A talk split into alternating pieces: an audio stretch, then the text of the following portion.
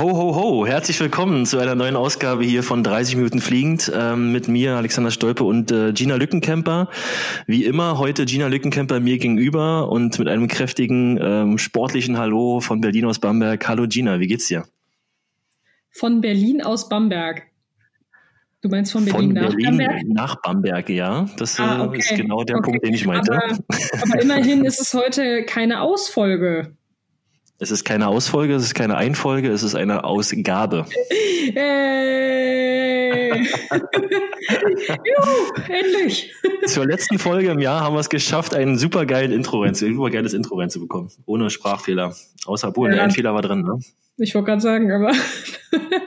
aber Gina, lass uns doch nicht über die Kleinigkeiten hier reden. Frag, ich frage noch einfach, einfach mal die Frage, wie geht's dir denn heute so? Auch ganz gut eigentlich soweit. Ich kann mich äh, tatsächlich nicht beklagen. Das passt eigentlich alles. Du, ich bin ein bisschen aufgeregt. Vielleicht war ja da deswegen auch der kleine Fehler äh, mit Berlin-Bamberg. Äh, ist die letzte Folge in dem Jahr heute. Hm, ich weiß. Die zwölfte Folge. Zwölf Monate hat das Jahr, zwölf Folgen hat 30 Minuten Fliegen 2020. Und wir haben nicht im Januar angefangen. Und wir haben nicht, also das heißt, wir haben nicht gekleckert, wir haben geklotzt. Oh yeah.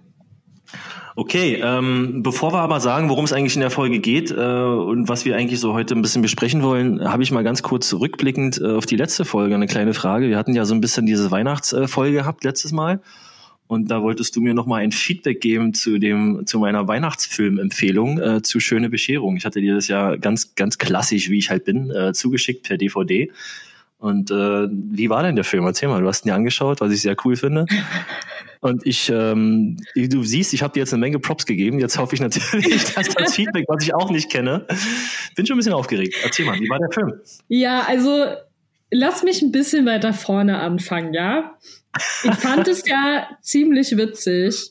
Nach unserer letzten Folge habe ich nämlich eine Nachricht bekommen von dem Nachbarn meiner Eltern. Die Nachricht habe ich ja. dir ja weitergeschickt, der auch ja. vollkommen entsetzt war, dass ich schöne Bescherung nicht kenne.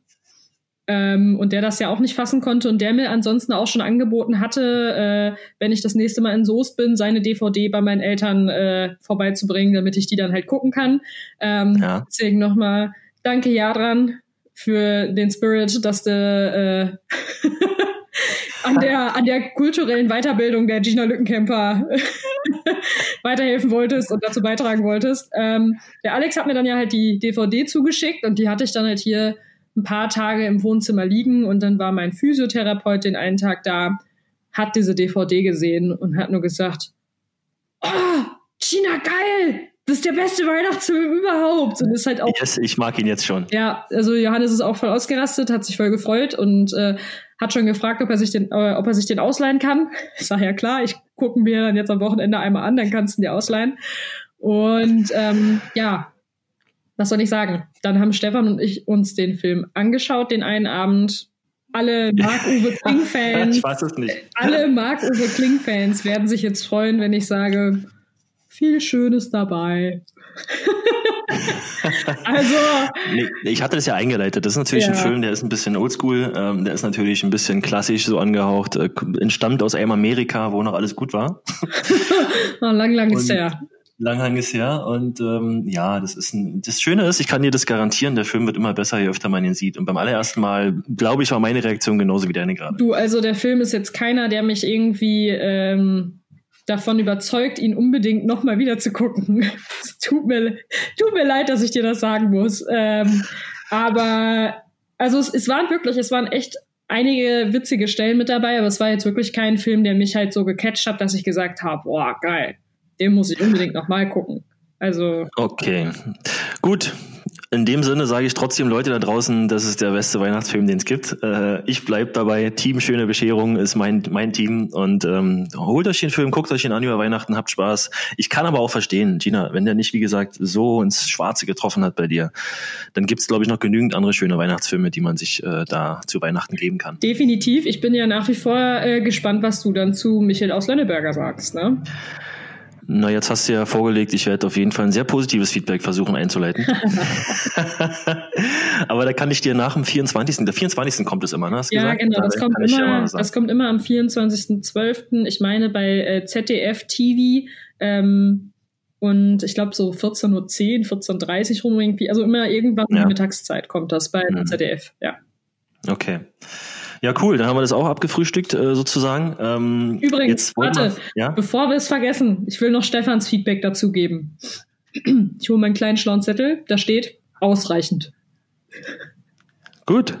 Du, von Stefan hätte ich da ein bisschen mehr erwartet, muss ich ehrlich sagen. Weißt du, das ist ja auch so ein, ist auch so ein Generationsfilm, der so in seine Generation mit reinfällt. Und da äh, dachte ich, er macht da ein bisschen mehr. Ist ja auch ein witziger Typ.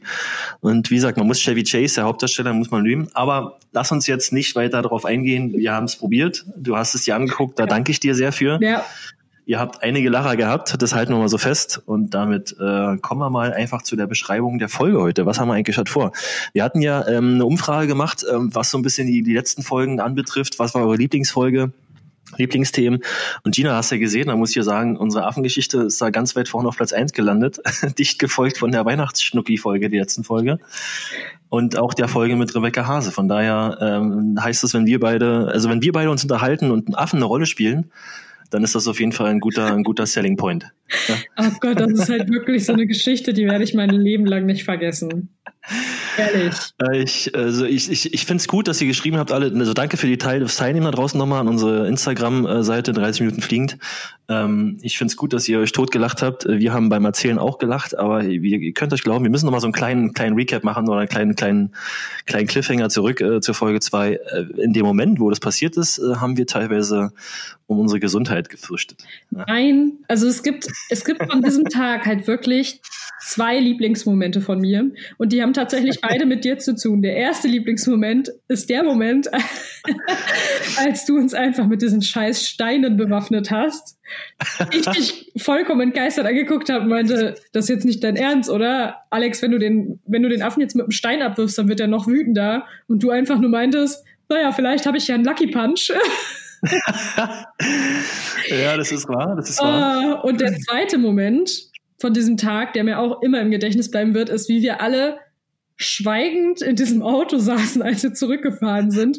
Keiner sich getraut hat, irgendwas zu sagen und du da saßt und irgendwann einfach nur, also für alle, die es nicht wissen, Alex ist gefahren und er saß da vor das, vor das Auto und meinte nur irgendwann, fuck, was war das eigentlich gerade?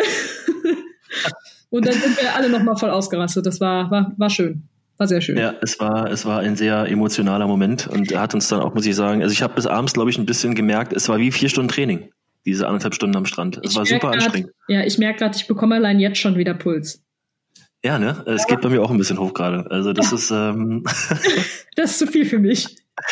Weil, also ja. Überleg mal, das war ja um diese Zeit vor zwei Jahren. Genau, es war im Dezember. Mhm. Es war im Dezember vor zwei Jahren und es war so ungefähr um diese Zeit, ich bin, ich bin ja schon ein paar Tage frü äh, früher zurückgeflogen und das kommt hin, dass das so um den 18., ja, vielleicht war es der 16.12. oder irgendwie so. Ich habe mich neulich gefragt, ob dieser Affe mit seiner Familie jemals zur Rechenschaft gezogen wurde von der Affenpolizei oder irgendwas, ob der immer noch, im, ob der noch da am Strand ran rumstreunert und sozusagen äh, hilflosen Athletinnen und Athleten oder Trainern oder, oder Managern oder was auch immer, Menschen einfach äh, quasi das Essen klaut und sie so terrorisiert, wie er, wie er, wie er uns, wie sie uns terrorisiert. Also das ich habe äh, den kaputt soll man Aufruf starten, ja. ja ich habe den kaputt äh, gebissenen Rucksack immer noch. Und das Buch äh, mit den Bissspuren habe ich auch noch. Das ist gut. Das wird später mal äh, legendär ins Museum kommen irgendwo. Und äh, wir haben es ja gesagt, das ist äh, mit der, mit der, mit dem Rucksack und dem Buch ist so eine Geschichte verbunden. Das ist jetzt, glaube ich, nicht mehr von der Hand zu weisen, dass das äh, einmalig war und auch ein cooler Moment. Also schön, dass es dann drüben draußen bei euch auch so gut ankam. wir haben uns alle Mühe gegeben, es versucht einigermaßen schön und äh, lustig darzustellen, aber es war in dem Moment teilweise auch äh, grenzwertig. Und äh, mit den Steinen gebe ich dir recht. Es war die einzigen Waffen, die wir hatten, Dina. Ja? Und ich wollte nicht, dass ein Affe euch beißt. Darum wollte ich alles dafür tun, dass das nicht passiert und euch zumindest irgendwelche Tools in die Hand geben. Und dann drückt er uns Steine in die Hand. ich hätte ja auch, ich hätte euch ja auch eine Handvoll Sand geben können. auch, auch Werft auf die Augen, zielt auf die Augen. es wären auch Steine gewesen, nur halt ganz, ganz kleine und ganz, ganz leichte Steine. Ah ja, okay. Okay. Warte, warte jetzt gerade, ich habe ja. noch eine Frage zu dem Thema. Können Affen ja. eigentlich schwimmen? Ähm, das ist eine sehr gute Frage. Also ich ähm, bin froh, dass wir es nicht herausfinden mussten, aber. Also das Schöne war, das war ja, das war ja wie so ein, wie so ein Strategiespiel. Also das Meer war, glaube ich, die Safe Zone. Ne? Also in dem, im Meer selber haben wir uns dann immer so knietief reingestellt und da war man ja, sicher. Also der Affe ist nicht reingekommen.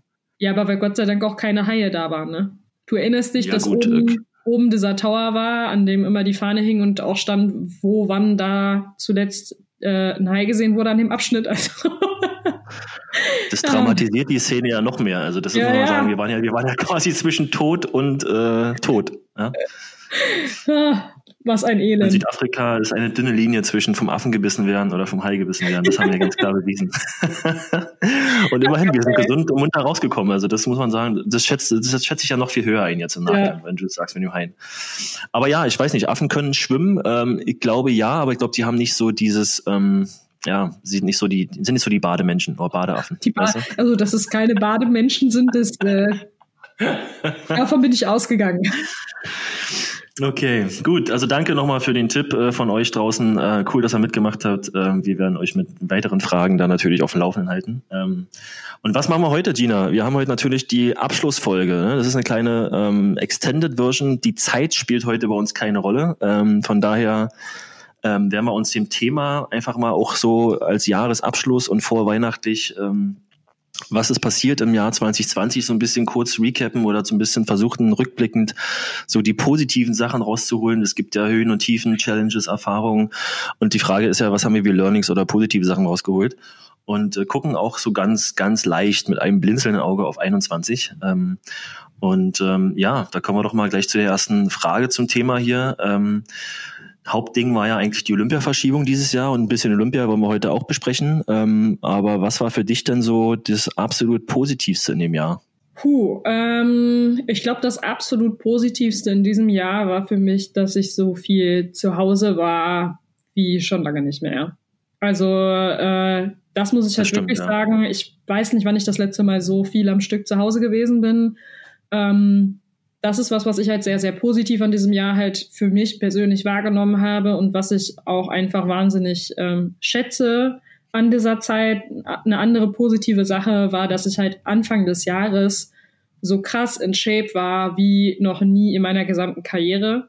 Ähm, das hat mir halt einfach nur noch mal gezeigt, was eigentlich möglich ist, was ich eigentlich da noch für Potenziale halt habe und äh, ja. sowas macht halt natürlich auch einfach wahnsinnig Bock auf mehr. Ne? Also von daher äh, ich bin auf einem guten Weg wieder in diese Richtung und deswegen freue ich mich umso mehr auf das kommende Jahr. Ja, sehr cool.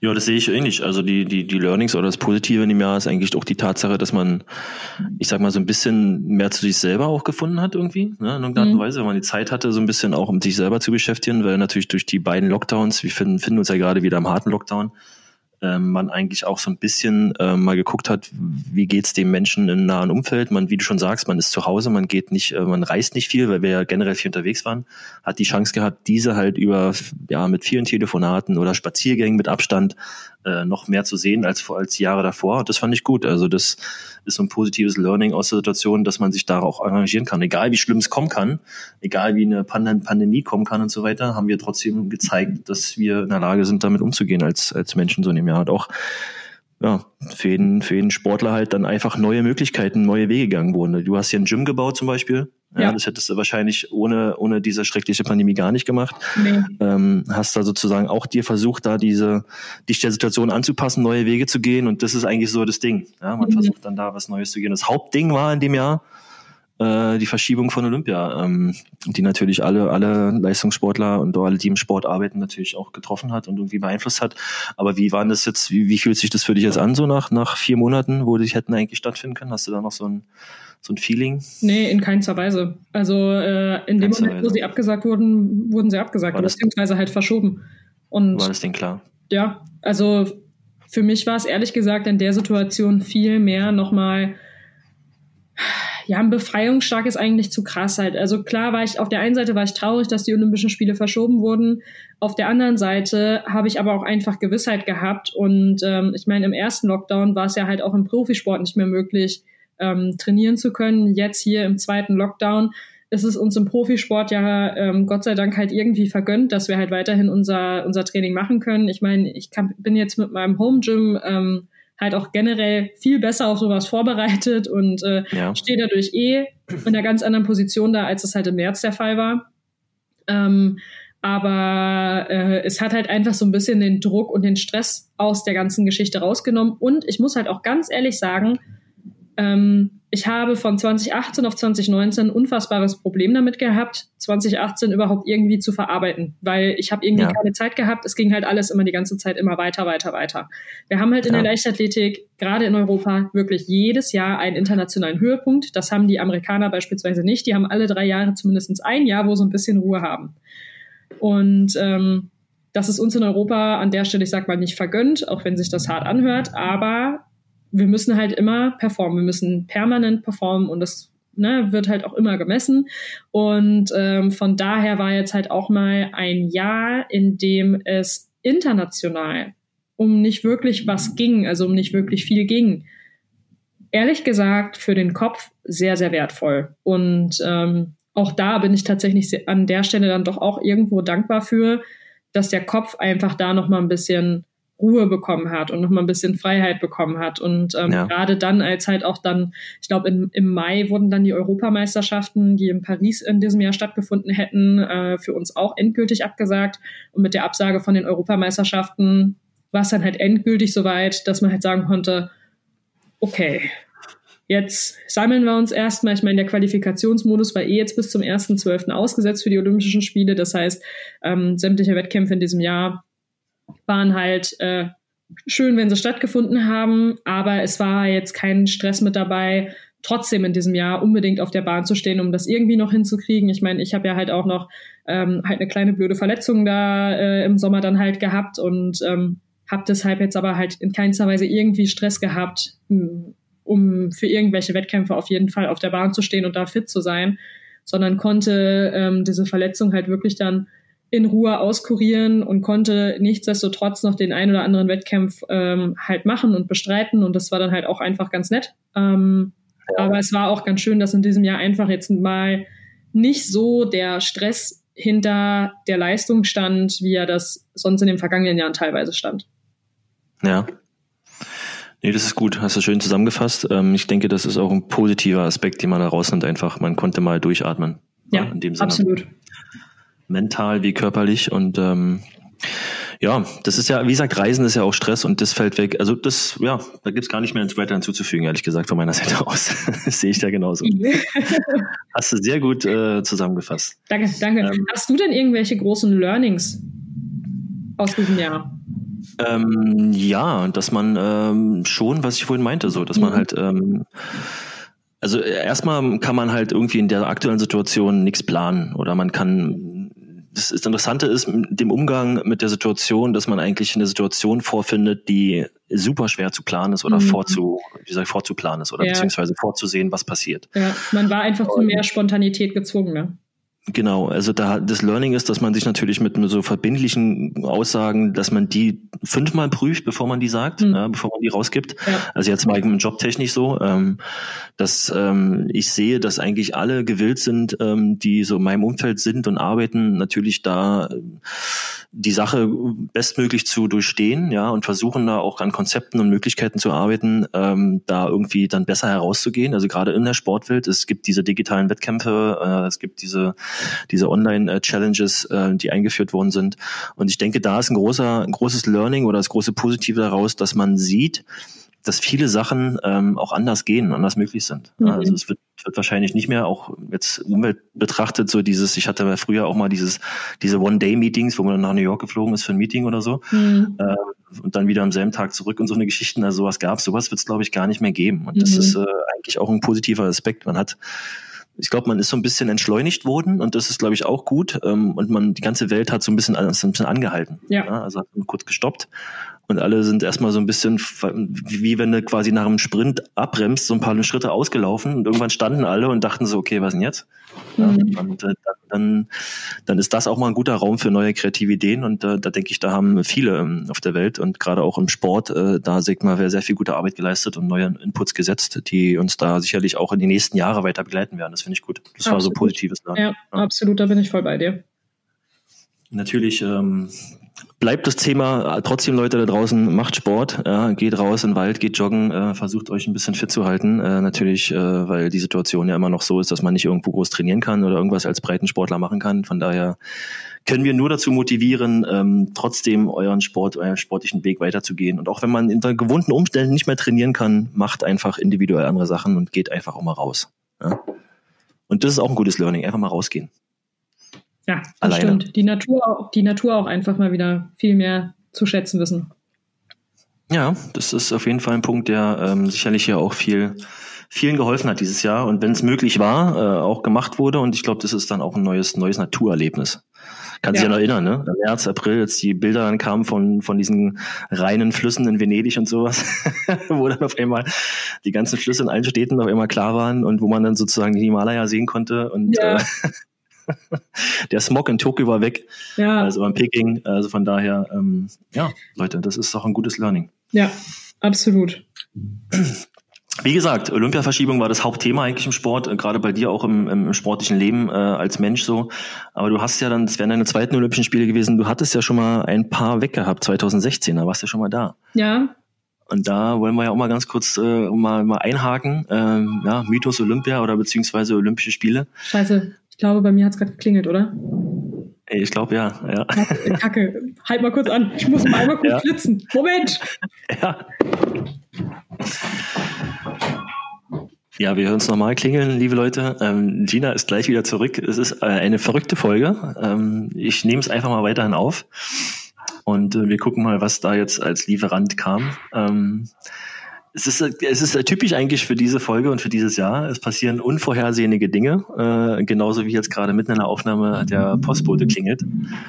Und ähm, da gucken wir mal, bin ich ehrlich gesagt auch selber sehr gespannt und ich hoffe, ihr draußen auch, ihr bleibt dran, äh, was da eigentlich jetzt so der Hintergrund war. Ich habe es einfach mal ganz knallhart durchmoderiert Gina.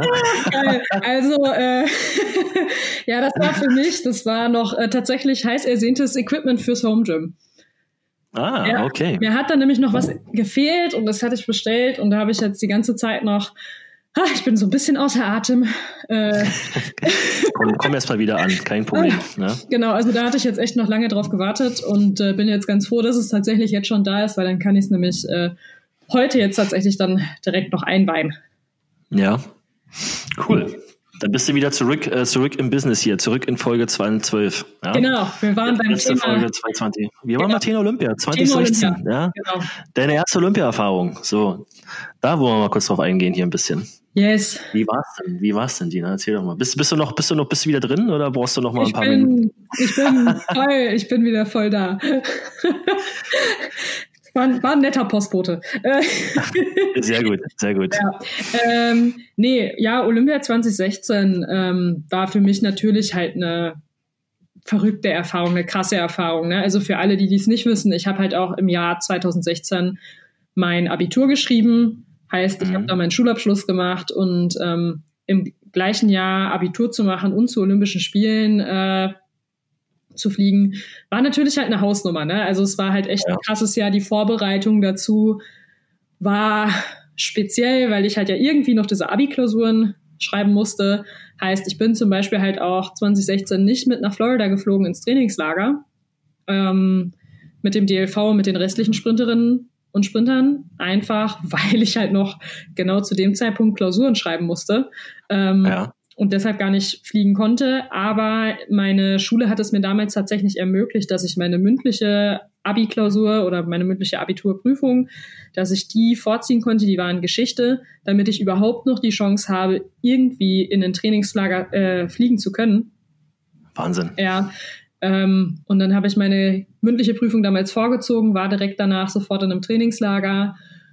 Ja, und dann bin ich sofort nach dem Trainingslager im ersten Wettkampf Olympianorm gelaufen ähm, noch 100 Meter und ähm, über 200 Meter dann halt auch im nächsten Wettkampf. Und ich bin dann am Ende ja auch für die 200 Meter nach ähm, Rio geflogen und bin dort über 200 Meter an den Start gegangen. Ähm, endgültig entschieden hatte sich das in Kassel bei den deutschen Meisterschaften. Das ist auch mit Abstand das krasseste 200 Meter Rennen, was ich in meinem Leben je hatte, weil äh, wir wussten als Athleten im Vorfeld, dass bei den deutschen Meisterschaften der deutsche Meister der bei den deutschen Meisterschaften nochmal wieder die Norm erfüllt, sofort fest nominiert wird für die Olympischen Spiele. Alle anderen mussten halt noch bis nach der Europameisterschaft in Amsterdam warten, die ja, ähm, ich glaube, zwei Wochen später stattgefunden hat. Ähm, da bin ich auch noch mit am Start gewesen. Aber ja. ich meine, natürlich freut man sich, wenn man halt, ich sag mal, das Ganze schon früher eintüten kann und ähm, halt schon früher feststeht, dass man halt definitiv fix bei Olympischen Spielen mit dabei ist. Also hing von diesem 200-Meter-Rennen in Kassel halt schon so ein bisschen was ab.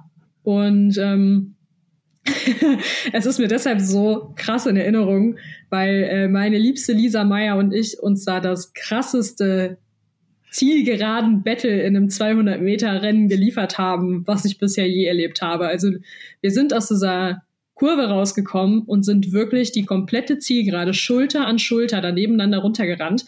Mal war sie minimal vorne, mal war ich minimal vorne, mal war sie minimal vorne, mal war ich minimal vorne. Und das ging die ganze Zeit so. Und am Ende haben wir uns halt beide ins Ziel geworfen und ich glaube, es war nur ein, eine Hundertstel oder zwei Hundertstel waren zwischen uns und ich wusste auch im Ziel ehrlich Wahnsinn. gesagt nicht, wer das Ding gewonnen hat. Fakt war, ja. egal wer es gewonnen hat, die Zeit war schnell genug für die direkte Olympia-Qualifikation. Und der Wind hatte auch mitgespielt. Und dann, äh, ja, war das Glück auf meiner Seite am Ende. Und äh, ich bin in dem Jahr Deutsche Meisterin über 200 Meter geworden bei den Aktiven und äh, hatte somit halt meine direkte Olympia-Quali ähm, sofort im Sack ich habe da jetzt echt, ich habe jetzt gerade allein von, wenn ich von diesem Rennen erzähle, habe ich auch schon wieder Das ist so verrückt, weil das ist mit Abstand. Du strahlst richtig, ja, ja ich sehe das. Oh, aber das ist das mit Abstand intensivste 200 Meter Rennen meiner Karriere gewesen. Einfach, ja, weil so viel davon abhing irgendwie für mich und äh, weil es dann halt schon einfach krass. Also wenn ich das Ding, also wenn ich mir den Lauf nochmal wieder angucke, ne, raste ja. ich voll aus. Ja. Obwohl ich weiß, wie es ausgeht. Naja, klar. Und das ist doch Wahnsinn. Überleg mal, du hast gerade richtig gut beschrieben, wie dieses Rennen sich für dich so angefühlt hat. Ja. ja. Und äh, das ist halt äh, vier Jahre her. Ja. Krass, ja, vier, ne? überleg mal, vier Jahre her und ähm, es ist immer noch sofort wieder emotional da. Also ja. Also was wirklich dann so der Körper aus den Rennen mitnimmt, was er vielleicht, wie du schon auch 2018 beschrieben hast, ja. gar nicht so verarbeitet, aber abspeichert und wenn man dann wieder drüber redet, dass es dann wieder sofort hochkommt, das ist doch also sensationell gut. Ja, absolut. Also äh, deswegen, also das ist so mit auf meinem Weg Richtung Olympia 2016 gewesen. Dann kam natürlich noch die Europameisterschaften in Amsterdam was ja. für mich halt auch so ein kleines Highlight war, weil ich da halt meine ersten internationalen Medaillen bei den Aktiven gewonnen habe. Bronze über 200 Meter, Bronze mit der 4x100 Meter Staffel.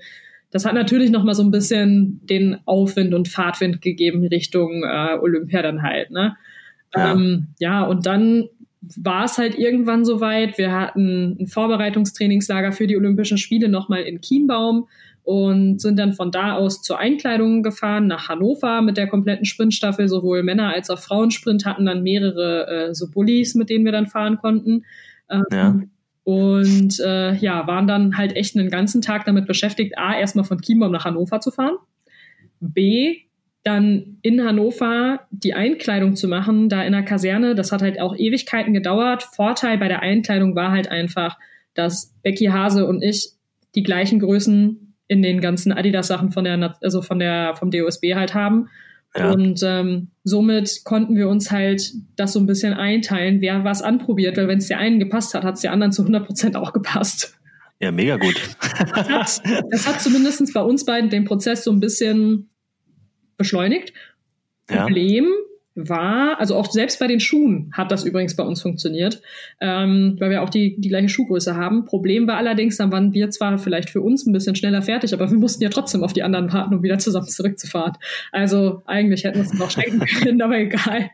Ähm, nee, aber diese Olympia-Einkleidung war halt auch schon was Besonderes. Ne? Also äh, ist ein gewisses Feeling, was man hat dann so, ne? Man kriegt dann so überall die Ringe drauf und es ist zwar stressig, die ganze Prozess ja. so, aber im Endeffekt ist halt jedes Stück, was du bekommst, irgendwie anprobierst, immer so ein bisschen, ich ja, fahre da jetzt hin, ja. ich fahre da jetzt hin. Ja, genau, genau. Wir haben ja da halt dann auch unsere ähm, Athletenprofilbilder halt dann geschossen. Ne? Also Becky hat mir dann zum Beispiel auf der Autofahrt ähm, nach Hannover in die Kaserne, hat Becky mir dann, als wir das erfahren haben, dass sie da auch noch diese Bilder schießen, hat sie mir dann halt noch den, die Haare geflochten, ähm, dass ich dann halt so einen richtig geilen Zopf halt auch hatte auf dem, äh, auf dem Foto.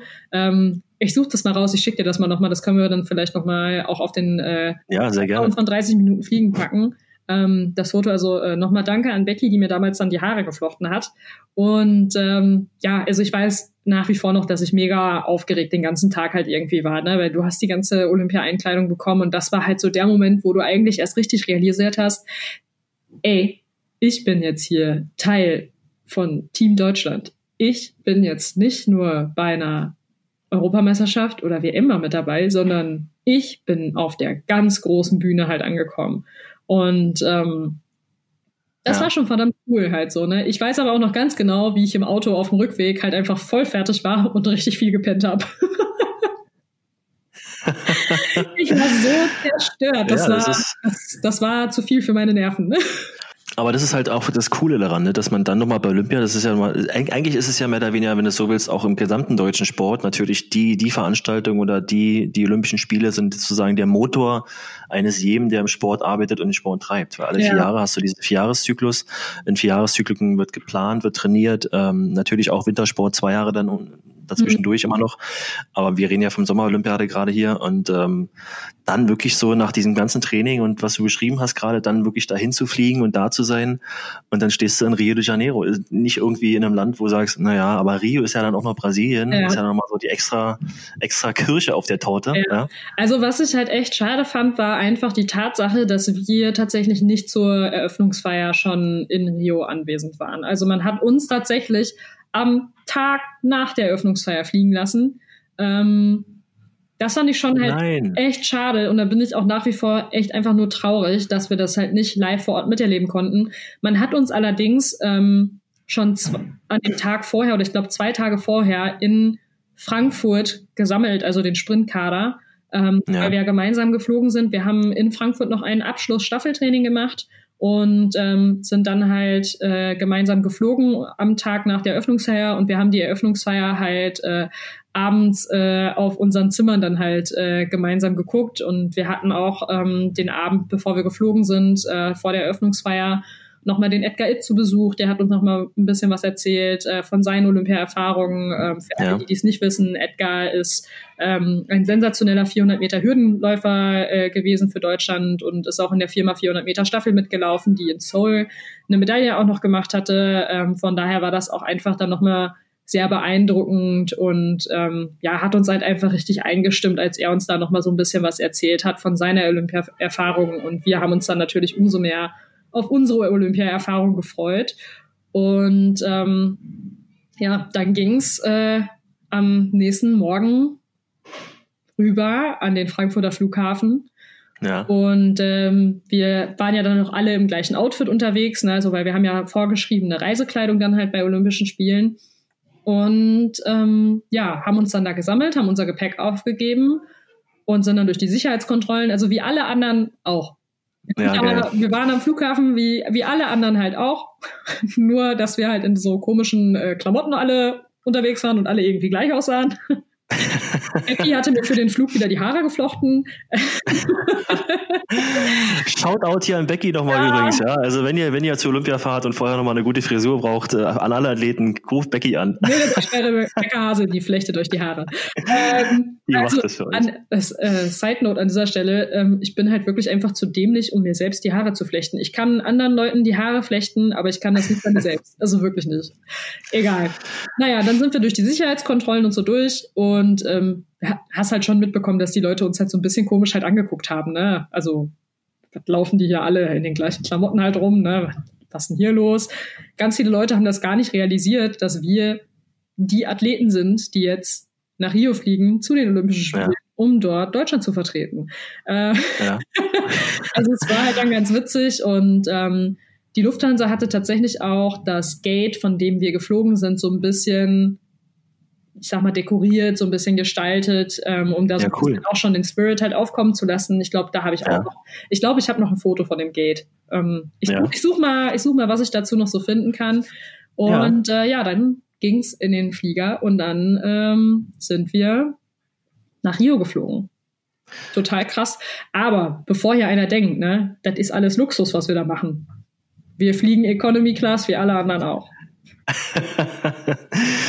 Sehr gut. Ich wollte fragen, habt ihr euch dann irgendwie so Olympia-Videos angeguckt oder irgendwas oder sowas? Bist du da so, guckt man sich da irgendwas an, liest du irgendwas vorher, was mit dann bezogen ist, oder geht man da einfach so, klar, man ist aufgeregt genug, man, man gibt sich gar jetzt kein, kein Videomaterial im Vorfeld irgendwie, sondern man geht einfach da komplett neutral rein?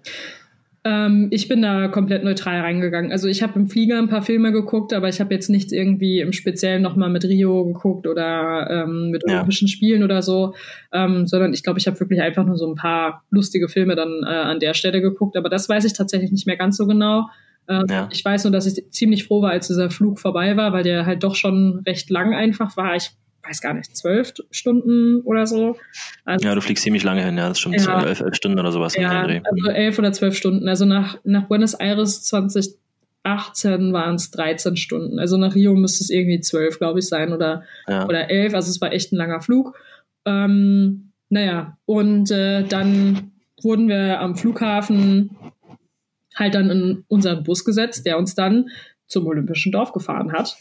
Wow. Und äh, ja, also unsere Akkreditierung haben wir ja schon im Vorfeld übrigens per Post zugeschickt bekommen. Die brauchten wir schon am Flughafen. Anstelle von unserem Reisepass haben wir unsere Akkreditierung vorgezeigt. Ja, das ähm, ist. Ähm und also um das Ganze so ein bisschen zu beschleunigen, den Prozess. Und wir brauchten ja die Akkreditierung dann auch direkt, um überhaupt ins Olympische Dorf reinzukommen. Ja. Und ähm, ja, am Olympischen Dorf mit unseren Bussen dann angekommen, sind wir ausgestiegen. Versuch erstmal deinen Koffer zu finden, wenn mit dir gefühlt 3000 andere ankommen, äh, von denen äh, ja 150 andere genau den gleichen Koffer haben wie du. Weil auch das gehört ja zur Olympia-Ausstattung mit dazu. Wir bekommen ja auch Koffer gestellt. Ähm, ja. War dann natürlich erstmal ein Spaß, wieder die eigenen Taschen wiederzufinden und dann sind wir zur Sicherheitsschleuse hin und dann mussten wir halt unsere Koffer einmal auf so ein Band legen, dass die durchgescannt werden. Also sämtliche Taschen wurden durchgescannt. Wir mussten wie am Flughafen nochmal durch so eine Sicherheitsschleuse dann halt durch, also wo auch nochmal so ein Metallbogen dann da halt stand. Ähm, mussten unsere Akkreditierung vorzeigen und dann waren wir tatsächlich im Olympischen Dorf, haben unsere Koffer und äh, so bekommen, haben uns dann im Olympischen Dorf auch wieder in einen Bus reingesetzt, weil dieses Olympische Dorf so groß ist ähm, und der Weg bis zu unserem Wohnhaus halt echt einfach ein bisschen weit gewesen wäre mit Koffer, dass ja. man uns dann da hat auch lieber äh, Bus fahren lassen oder uns das auch empfohlen hat. Sind dann mit dem Bus gefahren, bis wir in der Nähe von unserem Haus äh, und von unserem Wohnhaus halt waren und dann sind wir ausgestiegen und haben dann unsere Zimmer bezogen. Die hatten wir schon im Vorfeld mit Zimmereinteilungen zugeschickt bekommen, wer mit wem in welchem Apartment ist ähm, und wer mit wem auf einem Zimmer ist, weil wir das ja auch alle bei der bei der NADA angeben mussten für Dopingkontrollen. Also Na klar. wir mussten für die Dopingkontrollen in dem Jahr, also oder bei Olympischen Spielen halt angeben, welches Wohnhaus, welcher Stock, welches Apartment und welche Zimmernummer im Apartment. So genau. So genau mussten wir das angeben. Also die Zimmer waren ähm, mit naja, A, B, C nummeriert. Also wir waren immer nur mit sechs Athleten in einem Apartment. Ne? Also es ist jetzt nicht so, dass die Apartments riesig groß waren. Ne? Ja, das ja. Zimmer, das ich mir mit meiner liebsten Becky geteilt habe, war so groß, dass da zwei Betten drin standen und man die Tür so gerade eben noch aufgekriegt hat. also, äh, ich dachte, die Kleinzimmer sind nur Japan bezogen. Die gibt's auch also in Brasilien, ja? Ja, die gibt's, okay. auch, die gibt's auch in Brasilien. Die sind wahrscheinlich dann nur für ein Kind ausgelegt und nicht für zwei Erwachsene. Ähm, ja. Aber nun gut. Hat denn alles funktioniert im Zimmer? Das war ja mal so ein bisschen das Thema damals, ob die alles fertiggestellt bis richtig, äh, bis, bis zur Ultimo. Also vieles hat funktioniert. Spannend war für uns halt einfach, dass in der, also da, wo irgendwann dann jetzt hoffentlich, äh, ich weiß gar nicht, wie das Dorf heute, heutzutage aussieht, da, wo aber die Küche rein sollte in dem Bereich, ähm, ja. da ist halt gar kein richtiges Fenster drin und wir waren im 18. Stock. Also war ein bisschen windig, sagst du. Ja, ja, also das war schon irgendwie strange und vor allem es war ja halt auch Winter in Brasilien. Ne? Also es, es war zwar jetzt nicht arschkalt, aber richtig warm war es auch nicht. Ähm, ja, die Frage ist also du glaubst, glaub, die, die, die, olympischen Dorfgeschichten, die sind glaube ich alle so ein bisschen am Verfallen gerade, leider. Ja, ich, das ist, das wohl nicht mehr genutzt danach. Also von daher war, wart, wart ihr so die, die einzigen okay. und letzten Nutzer. Oh Mann. Naja, auf jeden Fall. Also ich meine, in unserem Apartment hat aber auch zum Beispiel, also an sich haben alle Wasseranschlüsse prinzipiell funktioniert, aber wir hatten nur kaltes Wasser. Bedeutet, wir durften im brasilianischen Winter permanent mit kalt, unter kaltem Wasser duschen. War nicht so oh. der Hit. In den anderen Apartments ging das warme Wasser, nur bei uns nicht. Na naja, gut, da gab es dann bestimmt Duschkooperationen mit anderen Apartments. Gab es äh, sowas? Also nee, wir, keine wir, Chance. ah, das wird jetzt hier super klischeehaft, wenn ich das jetzt sage, weil das ist, glaube ich, das, was sich alle Leute von so einem olympischen Dorf halt vorstellen, ne? Ja, komm, ich jetzt gib uns. Oh Gott, also, ah nee, das kann, also, kann ich das erzählen?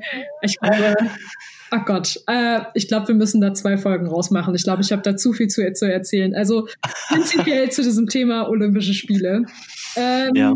ja, also wir haben halt auch äh, die Einladung von ähm, männlichen deutschen Sportlern bekommen, dass wir doch deren Dusche nutzen können. Äh, Gentleman, Gentleman, das war wirklich nur als, ja, das war wirklich natürlich. nur als Gentleman gemeint, aber ganz ehrlich, ja. wenn du das erzählst, sind da ganz viele Leute, die wieder sagen, ja genau, bei Olympischen Spielen, das läuft doch immer nur so. Stimmt das eigentlich, dass es da immer so geht, nur Sportler mit Sportler, ne?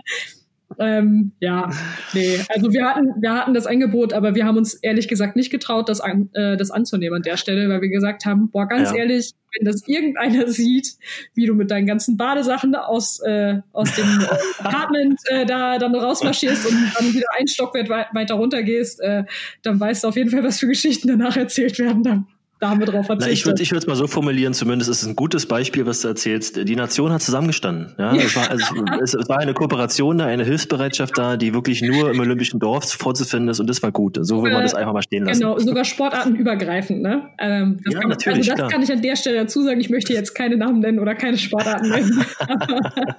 aber, das Angebot war da. Generell fand ich ja. halt auch ziemlich cool. Ähm, insgesamt so der, der Spirit im im Olympischen Dorf halt so. Ne? Also wir sind, ich habe noch das Video davon, ich habe einmal den Weg zur Mensa gefilmt. Wir ja. sind 15 Minuten One-Way gelaufen, um zur Mensa zu kommen. 15 Minuten laufen? Ja. Das heißt, du bist, am, du bist am Tag allein anderthalb Stunden hin und her gelaufen, nur um zu essen. nee, das ist sehr sorry. viel, sehr viel.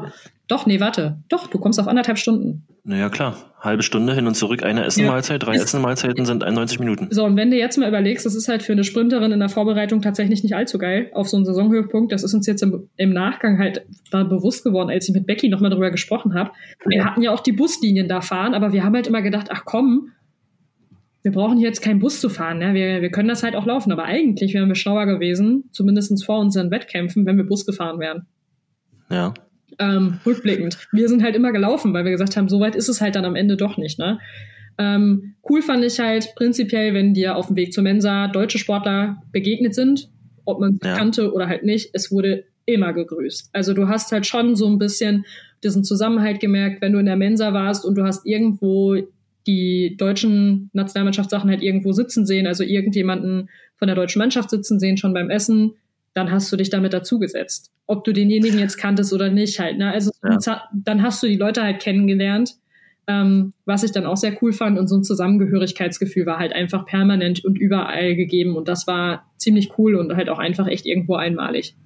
Ja, und es gibt, es gibt auch die Möglichkeiten natürlich dann mit denen wirklich, wie du schon gesagt hast, kennengelernt, auch mal mit Leuten oder mit, mit, mit Athletinnen und Athleten aus anderen Sportarten so intern oder intensiv in Austausch zu gehen beim Essen oder sowas. Ja.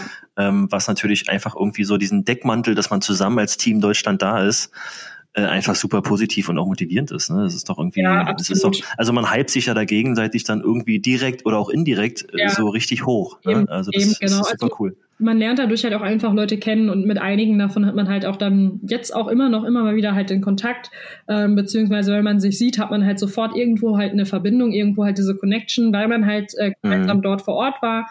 Ähm, das ist halt nach wie vor halt echt cool und ähm, was aber halt auch cool war, generell, wenn du so zur Mensa gegangen bist, in der Mensa oder auf dem Weg zur Mensa hast du ja wirklich alles und jeden getroffen. Ne? Das heißt, du gehst so zur Mensa und dann stellt euch mal vor, ich war 19 zu dem Zeitpunkt. Ich war halt wirklich noch am Beginn ja. meiner Karriere und dann gehst du so Richtung Mensa und dann kommt dir halt so Usain Bolt entgegen. okay. Oh mein Gott. Oh mein Gott. Ja, oder, ne, äh, oder Joan Blake. Oder es ist vollkommen egal, aber ähm, egal wer, sämtliche Topathleten, an die du nur denken kannst, die kamen dir im Dorf da halt einfach zwischendrin äh, mal entgegen. Die Jamaikaner übrigens waren auffällig häufig auf dem Weg zu McDonalds, weil im Olympischen Dorf gab es eine McDonalds. Aber wir glauben Gut heute nicht. Ich habe ja. nicht einmal in dieser McDonalds-Schlange gestanden, weil sie mir einfach viel zu lang war. da habe ich, also da habe ich überhaupt keinen Bock drauf gehabt. Ähm, und ähm, ja, mir ist auch tatsächlich, ist mir auch einmal Michael Phelps begegnet, den habe ich im ersten Moment gar nicht erkannt. Ja. Ich habe dazu dann nur liebevoll gesagt, der hatte halt einfach zu viel an. ich meine, wenn du den bei den Schwimmwettkämpfen siehst, erkennt man ihn, ja. Erkennt man ihn. Aber wenn du den ja. halt abseits von so einem äh, Pool da rumlaufen siehst, halt einfach nur, dann denkst du dir halt, wer ist das? Also im ersten Moment. Ja. Und dann guckst du ja. mal hin und denkst, Moment. Moment. Moment. Das ist ja der erfolgreichste von allen. Den, oh, oh, ich glaube, den habe ich schon mal gesehen. Ja. nee, also das äh, war prinzipiell halt dann schon ziemlich cool. Und äh, ja, was ich, oder nochmal um auf dieses Thema, ne, im Olympischen ja. Dorf und äh, Sportlern mit Sportlern und so.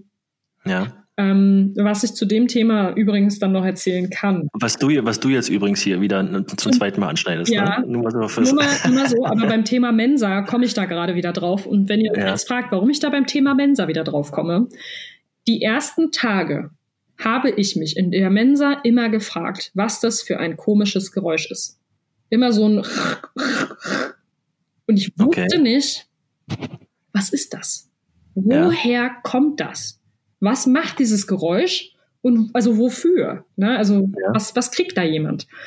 Bis ich dann irgendwann, ich glaube nach drei oder vier Tagen festgestellt habe, dass hinten an der Mensawand mehrere so Automaten standen, die so aussahen wie diese, kennst du diese alten Kaugummispender, an denen man so drehen musste, wo diese ganzen Kugeln genau. drin waren? Ja. Genau, hast du so einen kleinen, kleinen silbernen Drehknopf genau. und dann genau. drehst du sozusagen in eine ja. große Bubblegum da raus. Genau. Ja, ja, kenne ich. Genau so sahen diese Dinger aus. Und was waren das? Das waren die Kondomaten. Jetzt muss ich mal ganz laut lachen hier. Also das ist wirklich sensationell. Du willst damit sagen, dass die Kondomautomaten quasi sekündlich ja, äh, benutzt wurden und aus, ja, wie soll ich sagen, sie wurden benutzt. Das heißt, es wurden Kondome gezogen. Alter, die waren im Dauereinsatz. Das war, das war echt hardcore krass. Also wie gesagt, die ersten Tage, ich habe mich die ganze Zeit gefragt, was ist das? Und dann habe ich irgendwann gesehen, dass da hinten halt irgendwelche Menschen standen und da was reingeschüttet haben. Und ich habe mich gefragt, hä, mit was füllen die das da hinten eigentlich gerade auf? Was, also was machen die da? Und dann bin ich mal hingegangen zu gucken und dann habe ich festgestellt, dass das die Tomaten sind. Also, Auch fürs, ja, ja. Die waren wirklich im Einsatz. Die waren echt auch, auch fürs Olympische Dorf geht keine Partys ohne Ballons.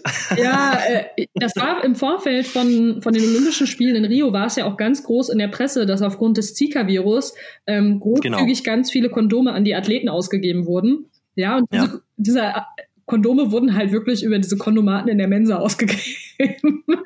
Ich kann mich da, kann mich da bildlich ehrlich gesagt auch dran erinnern, weil das war ja damals Thema, da war ich mitten im NBA-Projekt von, von, von der Swatch Group oder Swiss Timing und deswegen äh, war ich eigentlich geplant für Golf bei Olympia, äh, dort auch zu arbeiten und dabei zu sein, aber das NBA-Projekt hat dann ja positiverseits einen Strich durch die Rechnung gemacht. Ich war in Amerika drüben dann zu dem Zeitpunkt, habe dann da sozusagen viele NBA-Teams getroffen und da war im Vorfeld bei mir auch so eine parallele Planung und da gab es genau diese, diese Hinweise auch. Mhm. Zika-Virus und äh, Kondome und so eine Geschichten alles. Jetzt nicht fürs Olympische Dorf, aber es waren dementsprechend immer auf Schutz und Protection äh, doppelt und dreifach hingewiesen. Ja. Also äh, das sind wirklich, also das werde ich, das werde ich wirklich auch mein Leben lang grün. Wahnsinn. Ja, also ja, das ist jetzt grün. Das werde ich nicht vergessen. Ich glaube, ich habe da kein Bild von, weil das habe ich mich nicht getraut. Da war ich ja noch jung und unschuldig. Also das, äh, also, nee, also das, das war, das war echt krass. Das, da war ich, da war mein Weltbild kurzzeitig zerstört. Das muss ich ganz ehrlich sagen. Ja, es ist, es ist, entspricht ja auch so ein bisschen der, der, ja, wie soll ich sagen, der, der, dem Mythos, ne? Mythos Olympischen Dorf. Ey, ehrlich. Und ich sag mal, es ist doch gut, äh, wenn die, wenn die, wenn die Automaten da so in Benutzung waren. Das heißt sozusagen, dass äh, da auch drauf geachtet wurde. Ja, hoffen wir es mal, ne? Wir hoffen mal, wir hoffen mal. Wir wollen, nicht, wir wollen jetzt nicht weiter ins Detail gehen. Äh, es war aber aber äh, das war schon stark auffällig, ähm, in was für einem Dauerbetrieb diese Dinger waren. Also ich kann gerade nicht mehr. Uh, ehrlich, mein Weltbild war zerstört. Ich schwöre es euch, mit sowas krassem ah. habe ich nicht gerechnet. Das war echt. Fantastisch. Das war echt ein drüber. also das war, das war zu viel. Fantastisch, geil. Das, das war wirklich zu viel für mich. Da konnte ich nicht mit umgehen. Oh Gott. Wie war, wie war denn, wie war denn das, das ähm, so jetzt mal vom Olympischen Dorf springend mal so auf in, ins Stadion? Wie war denn so die Atmosphäre im Stadion selber? Was hast denn du mitgenommen? Mm, so also, das kam halt immer darauf an, auch wann du deine Wettkampfzeit hattest. Ne? Am Vormittag, in den Vormittagssessions ist ja meistens eh nicht so viel los. Ja. Ähm, wenn man da mal überlegt, also mein Rennen, mein 200 Meter Vorlauf war morgens um halb zehn. Das heißt, ich musste an dem Tag schon um vier Uhr nachts aufstehen. Ähm, oh Mann. weil die Wege so lang waren am Ende. Also ich musste ja halt auch noch, ich musste in Ruhe, also ich habe meine Tasche vorher gepackt, aber ich musste mich ja Race ready machen. Ich musste frühstücken gehen halt noch und dann mit dem Bus zum Dorf fahren, äh, vom Dorf zum Wettkampfstadion halt fahren, dann im Trainingsstadion mich nochmal vom Physiotherapeuten abchecken lassen, dass auch der Körper wirklich halt gerade steht, dass ich überhaupt halt richtig Leistung bringen kann und dann halt ja. Irgendwann dann das Warm-up anfangen und für, für alles brauchst du halt irgendwie Zeit und ich plane halt lieber immer ein bisschen zu mehr Zeit, äh, mehr Zeit an als zu wenig, deswegen war ich da halt wirklich richtig äh, früh unterwegs halt schon und dann halt um halb zehn dieses Rennen, da war jetzt halt nicht die Welt los, ne. Ähm, Halbfinale am Abend war natürlich bedeutend mehr los und gerade bei den Staffeln war halt richtig Stimmung ne, im Stadion. Also wir hatten ja, halt auch, ich glaube, die brasilianische Staffel mit in unserem Vorlauf, also allein da war schon Action. Ähm, was ich ganz cool fand, war, ich habe auch einmal die Möglichkeit gehabt, tatsächlich mir eine andere Sportart anzugucken oder zweimal. Ähm, einmal ja. war ich beim Beachvolleyball an der Copacabana und oh. ein anderes Mal, ja, aber da war es nicht so geil. Es hat geregnet und es waren kaum Leute da. Also es das war leider, das war leider ein Flop, wobei halt eigentlich. Da hast du eine, eine von den wenigen Tagen erwischt, ja, wo es nicht so gut war, ja, aber ich äh, kann dir von Ex-Kollegen erzählen, das war sensationell. Ja, ich weiß, ich weiß, Beachvolleyball in der Copacabana war halt auch richtig gut, aber ich konnte ja auch nur am Anfang hin, also da, wo ich noch früh vor meinen eigenen Wettkämpfen halt war, ne? Ähm, und dann haben wir auch noch einmal Karten gekriegt für ähm, Handball. Ja. Deutschland, Brasilien. Oh. Das ist natürlich cool. Das war ein krasses Spiel. Das ja. war richtig krass. Die Halle war brechend voll und da war eine Stimmung in der Halle und das ging ab. Also das war wirklich, da habe ich auf jeden Fall auch noch Videos von, die muss ich nur finden.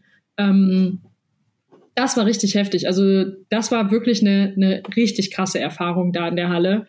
Ähm, ja. Und mein absolutes Highlight, es tut mir leid, ähm, aber als das Spiel vorbei war, ist Ingrid Klimkan mir vorbeigelaufen. Und da hatte ich den übelsten Fangirl-Moment. Oh, für alle, die dies nicht wissen, Ingrid Klimke ist eine wirklich wahnsinnig erfolgreiche deutsche Vielseitigkeitsreiterin. Und die hatte ähm, ihren Wettkampf tatsächlich schon zu Ende gebracht, hatte schon ja. äh, sich mit einer Medaille dekoriert und die lief dann halt tatsächlich nach diesem Handballspiel da bei uns durch die Sitzreihe und an mir vorbei und neben mir saß Lisa Meyer und ich habe nur rübergehauen zu Lisa. So, Lisa, oh mein Gott, guck mal, guck mal, wer das ist. Und sie so, was, wer ist das? Weil wer ist das? im Reitsport kennt sie sich halt nicht aus. Ähm, ich meine, wir ja. es ihr da halt auch verübeln. So, das ist Ingrid Klimke, oh mein Gott. Und dann bin ich noch hinter ihr hinterhergelaufen und habe habe ich tatsächlich getraut, sie nach einem Foto zu fragen. das, das, ist der einzige Fangirl-Moment, den ich in meinem Leben bisher hatte. Voll verrückt, oder? Aber Sehr cool. also bei Ingrid Klimke, da werde ich zum, zum absoluten Fangirl. Da bin ich hinterhergelaufen, habe noch ein Foto mit ihr gemacht. Ja. Und äh, also das Bild habe ich auch auf meinem Instagram-Account gepostet. Ne? Also, ja, ich wollte gerade sagen, hängt es auch vielleicht bei dir im Pferdestall sogar? Äh, nee, tatsächlich nicht. Mhm. Aber das ist ja sozusagen, da hast du ja, da hast du ja wirklich so in deinem, in deinem Nebensport, dem Pferdesport, halt den absoluten Hero getroffen, ne? Ja. ja? Cool. Aber, ja, cool. Ich, Aber auch das ist Olympia. Ja, weißt du, auch das ist Olympia. Du hast halt den Zugang zu allen möglichen Sportlern. Ja, Das macht mich auch heute noch ganz, ganz glücklich. Ja, toll. toll. Da kann ich mich heute noch so drüber freuen. Das ist so schön. Ja, Ach Mensch, aber ich glaube, ähm, wenn wir hier jetzt noch äh, viel mehr über meine Olympia-Erfahrung heute weiterreden, dann springt das langsam aber sicher doch den Rahmen. Nee, wir nehmen das, pass auf, wir machen das ganz, ganz cool. Also ich, also erstmal Gina, pass mal auf, ich muss mal kurz, also habe jetzt viel auch zugehört, wie ihr draußen auch. Ähm, ist natürlich super cool beschrieben und danke dir für diesen Einblick in deine persönlichen Erfahrungen. Das ist natürlich äh, wirklich sehr, sehr interessant gewesen. Und wir können das jetzt hier auch hier cutten. Wir nehmen das Olympiathema, was auch jetzt kommt, ein Gag ja, den nehmen wir jetzt einfach rüber mit ins nächste Jahr. Ja, ja aber das war das, was ich damit halt sagen wollte. Also ähm, vielleicht machen wir es halt einfach so, dass einfach mal alle die, die hier zuhören und äh, noch irgendwelche Fragen zum Thema Olympia haben oder irgendwelche Olympiamythen haben, wo sie schon immer mal wissen wollten, stimmt das eigentlich? Ähm, die sollen uns das einfach mal an unseren äh, Account 30 Minuten Fliegen schicken. Ja. Und dann können wir noch mal so eine Folge machen, äh, Olympiaspezial, wo alle nochmal ihre Fragen stellen können, wo wir versuchen, da nochmal auf alle Fragen weitestgehend zu antworten und vielleicht nochmal die ein oder andere Geschichte aus dem Olympischen Dorf zu erzählen. Ja, das machen wir so. Okay, habt dazugehört. Von daher, Leute, bombardieren uns mit Fragen und wir packen, sammeln das und werden dann auch nächstes Jahr nochmal darauf zurückkommen. Yes. Cool. Dann ähm, vielen Dank erstmal für diese für dieses Thema heute. Quick Questions haben wir noch. Quick Questions haben wir noch oder machen wir erst noch einen Ausblick auf 2021? Äh, wir machen noch, wir können vorher einen kleinen Ausblick machen. Ähm, natürlich ist, ähm, willst du anfangen? Soll ich was anfangen? Soll ich was einleitend sagen? Du ruhig. Ich habe gerade eben so viel gelabert, jetzt kannst du mal wieder. Du hast so viel gelabert, jetzt kann ich wieder labern, ja. Ähm, ich will eigentlich nur noch mal ganz kurz sagen, dass ähm, ich natürlich, wie gesagt, jetzt 2021 das, äh, den Ausblick für diese Folge. Es geht weiter mit 30 Minuten Fliegen 2021. Wir werden da, haben uns überlegt, ähm, dass natürlich auch vielleicht ein, zwei Gäste noch ein bisschen mehr so bei uns ähm, Wiederklang finden oder Widerhall finden werden. Wir wollen das ein bisschen ausbauen, ausweiten. Also seid gespannt.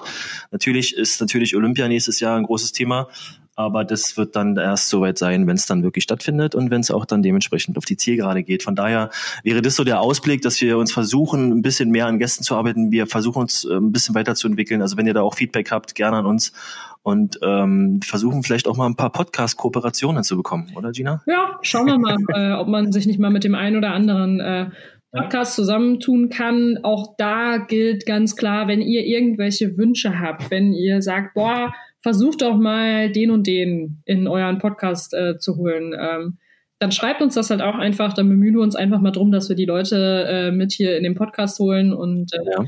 dass wir dann mit denen gemeinsam mal eine, eine Folge aufnehmen, egal wer das da ist, schlagt einfach mal vor. Wir haben schon so ein paar Sportler ähm, und äh, Personen aus dem Sportbereich im Kopf, ähm, auch nicht nur aus der Leichtathletik, also es können auch wirklich sehr gerne ähm, Sportler sein, ähm, die nicht aus der Leichtathletik kommen. Ähm, wir sind da an sich wirklich für alles offen und äh, ja, dann schauen wir mal, was das äh, gibt und dass wir da dann im kommenden Jahr halt auch noch mal ein paar ganz coole Folgen mit äh, Podcast-Gästen aufnehmen können. Ja. Soll ich mal die Latte ganz hochhängen? ich pass auf, Dirk Nowitzki. Ja, ach komm. Das wäre natürlich jetzt das Highlight hier. Das, äh, das ist das Ziel. Komm, da probieren wir uns mal, probieren wir uns mal ran. Das ist das Ziel. Oh wow. Also ich glaube, einen Dirk für unseren Podcast zu kriegen, könnte sehr schwierig werden. Ja, das ist ein sehr schwieriges Unterfangen, aber ähm, man braucht auch Ziele. Ja, Ach so, und, okay. Äh, das ist dein Ziel, das ist gut. Naja, es ist so ein bisschen, es gibt immer so die absolute maximale Ausbeute. Ähm, aber da gibt es noch ganz andere Namen, wie du schon also, gesagt hast. Wir wollen hier kein großes Name-Dropping also, machen. Also ich hätte ganz gerne den Knipser Klaus im Podcast den Knipserklaus. Knipserklaus. Dann, ja, dann haben wir es doch schon mal. Ja. Haben wir schon mal zwei Namen. Ja, sehr gut. Ich glaube, ich, ich habe irgendwie so ein Gefühl, du wirst gewinnen. Aber vielleicht gibt es ja eine Chance, dass ich auch gewinnen werde. Ja, wer weiß, wer weiß. Okay, und dann geht es nochmal weiter. Ähm, bevor wir zu den Quick Question kommen, will ich einfach mal zu Danke sagen äh, für das Jahr, für das Zuhören hier. Wir haben jetzt ähm, mit euch sozusagen einen, einen neuen Podcast gestartet zusammen. Danke für die, für die Bereitschaft draußen. Finde es cool, dass ihr Feedback gebt. Ähm, und ähm, dann kommen wir doch einfach mal jetzt zu den Quick Questions. Hm, dann hole ich mal meinen kleinen schlauen Zettel hier raus, ne? Ja, hol mal den Zettel raus. Ich habe nämlich zumindest zwei Fragen heute. Frage Nummer eins. Wir sind jetzt im harten Lockdown und gefühlt ist irgendwie in den letzten Tagen vor dem Lockdown die Bundesrepublik nochmal voll durchgedreht und alle sind voll in Stress geraten und in Panik geraten, um noch ja. die letzten Weihnachtsgeschenke zu besorgen. Deswegen meine ja. Frage an dich. Hast du schon alle Weihnachtsgeschenke? Ähm, ja. Habe ich gemacht. Ich habe mich nicht auf diese letzten beiden Tage, du sprichst genau diese Tage Montag, Dienstag ja. dieser Woche an, wo quasi ganz Deutschland ein bisschen sogar, wo sogar Frau Merkel im KDW noch einkaufen war. Ne? Also selbst äh, da hat es nicht halt gemacht und jeder ist einkaufen gegangen. Grundsätzlich bin ich natürlich ein Fan von Einkaufen, ja, also support your local dealer mhm. ähm, und habe natürlich im Vorfeld da ein bisschen was schon besorgt und organisiert. Habe dann auch ehrlich gesagt am Dienstag noch einen Laden ähm, gefunden, wo ich das letzte Geschenk gekauft habe. Okay. Den hatte ich aber vorher schon mal abgespeichert, weil da gab es eine Sache, die, die gibt's eigentlich sonst nicht überall. Und da kenne ich aber jemanden bei mir in der Familie, der da ganz großer Fan von ist. Und äh, da habe ich dann so ein, so ein, da habe ich das da gekauft, so einen kleinen Weihnachtsengel. Okay. Ja, da gibt's. Also ja, habe ich okay. alle Geschenke und ähm, von der Seite aus bin ich erstmal sehr entspannt auf die nächsten Tage blickend. Sehr schön. Also äh, ich habe auch alle Weihnachtsgeschenke. Bei dir, genau. Aber ich musste äh, weder Montag noch Dienstag loslaufen. Ich bin tatsächlich schon davor fertig gewesen. Ich habe am Samstag das letzte Geschenk besorgt. Okay. Das ist gut. Ja. Da hast du sozusagen alle Geschenke auch schon eingetütet und verschickt. Ich habe die schon eingepackt. ich habe auch schon was verschickt. Also Äh, ich war alleine heute zuletzt bei der Post und äh, musste leider unsere lieben Postboten jetzt noch mal, noch mal mehr bemühen, mit noch mehr Paketen. Ja. Ähm, ja. Aber es sind alles leichte und kleine Pakete. Also es ist jetzt nichts äh, super Wildes. Ähm, dann, nächste Frage. Ja, hm. schieß los. Für dich, nur für dich, als äh, ehemaligen Basketballer, Alex. Ja, ja. Team LeBron oder Team MJ? Team LeBron oder Team MJ? Ja, die Frage ähm, ist natürlich eine super Frage. Ja? Und die Frage kannst du natürlich jetzt genauso wie du über Olympia erzählt hast, könnte ich dir jetzt genauso viel über diese beiden äh, Teams sagen. Aber um das mal kurz zu machen, ganz klar Team MJ. Und äh, um das ein bisschen runterzubrechen, würde ich einfach sagen, man muss das natürlich auch ein bisschen, also MJ Michael Jordan gemeint, ne? Ähm, muss man natürlich auch auf die verschiedenen Facetten eingreifen. Also ich hätte lieber Michael Jordan im Team, auf Deutsch gesagt, wenn ich Basketball spiele, äh, als LeBron James. Okay. Es ist jetzt, wie gesagt, wir sind ein bisschen von der Zeit. Ich könnte es noch viel mehr erklären, aber ich glaube, ich hau einfach nur mal so die Antwort raus hinten ran. Okay. Ähm, es gibt natürlich da ganz viele Facetten, Winning, Winning Ability und also wenn das Spiel knapp ist und das ist ja generell immer so, dass du halt in Situationen kommst, wo es wirklich darauf kommt, jetzt muss das Ding passen, jetzt musst du es machen, jetzt musst du abliefern, ja? jetzt musst du den Wurf reinpacken oder jetzt musst du von mir aus wirklich das Ding auch zumachen, den Sack und ähm, da würde ich immer ähm, Michael Jordan vor LeBron James ziehen. In der Vielseitigkeit und in der, sag mal, Winning Percentage und der Dominanz her von der Physis ist natürlich LeBron etwas ein bisschen höher anzuwerten, aber ganz klar Team MJ. Alles klar. Was bei dir? Bist du Team MJ oder Team LeBron? Also ich wäre ja prinzipiell äh, Team Scotty Pippen und von daher ganz yes. Team MJ. Yes. Also ne? Team Scotty. Ja, Du bist ein, bist ein Fan von Scotty Pippen? Äh, also ganz ehrlich, seitdem ich The Last Dance geguckt habe, bin ich der übelste Scotty Pippen-Fan. Geil, das ist cool. Ganz ehrlich, cooler Typ. Du hast gar keine Ahnung, wie du gerade äh, wahrscheinlich im Wert von jedem Basketballer extrem gestiegen bist. Also Scotty Pippen ist so, ich will nicht sagen, der ist underrated, aber der hat auch sechs Ringe, er hat auch sechsmal mit den Bulls gewonnen. Und Scotty Pippen war natürlich ähm, neben der Größe von Michael Jordan und der Strahlkraft auch ein absoluter kongenialer Partner. Also der war ja nun auch auf dem Niveau her, wie er gespielt hat. Cool. Das hätte ich jetzt gar nicht erwartet, dass du sowas kommt, mit sowas hier kommst. Ja. Und ich habe sogar mal ein Scotty Pippen Trikot gehabt. Läuft bei dir. Ja. Okay, Mensch, Gina, dann haben wir ja heute packevoll äh, die Geschenketüte für alle Zuhörerinnen und Zuhörer draußen vollgepackt mit Geschenken und zwar genau mit 63 Minuten voll. Wir sind ein bisschen über die Zeit geschlagen, aber es war halt auch notwendig und ich denke, dass äh, als Abschlussfolge das ein gutes ein gutes Package ist, was wir hier nochmal geschnürt haben. Und äh, danke für alle da draußen äh, fürs Zuhören und ähm, ja, habt alle schöne Tage, genießt die Weihnachtszeit, macht ein bisschen Sport, geht raus, kommt gut übers Jahr dann. Und dann im neuen Jahr werden wir uns wieder hören mit neuen Folgen hier von 30 Minuten Fliegen mit mir, Alexander Stolpe und Gina Lückenkämper zusammen.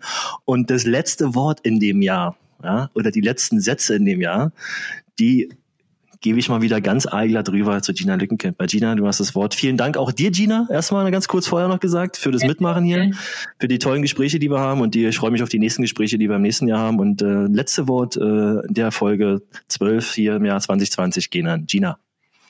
Ja, ich weiß gar nicht, was ich da jetzt noch sonst großartig zu sagen soll. Äh, wir haben heute so viel hier erzählt, haben noch mal so viele schöne Momente Revue passieren lassen. Ähm, und von daher möchte ich euch allen einfach nur noch mal an der Stelle äh, ein schönes Weihnachtsfest wünschen und kommt alle gut und hoffentlich gesund ins neue Jahr.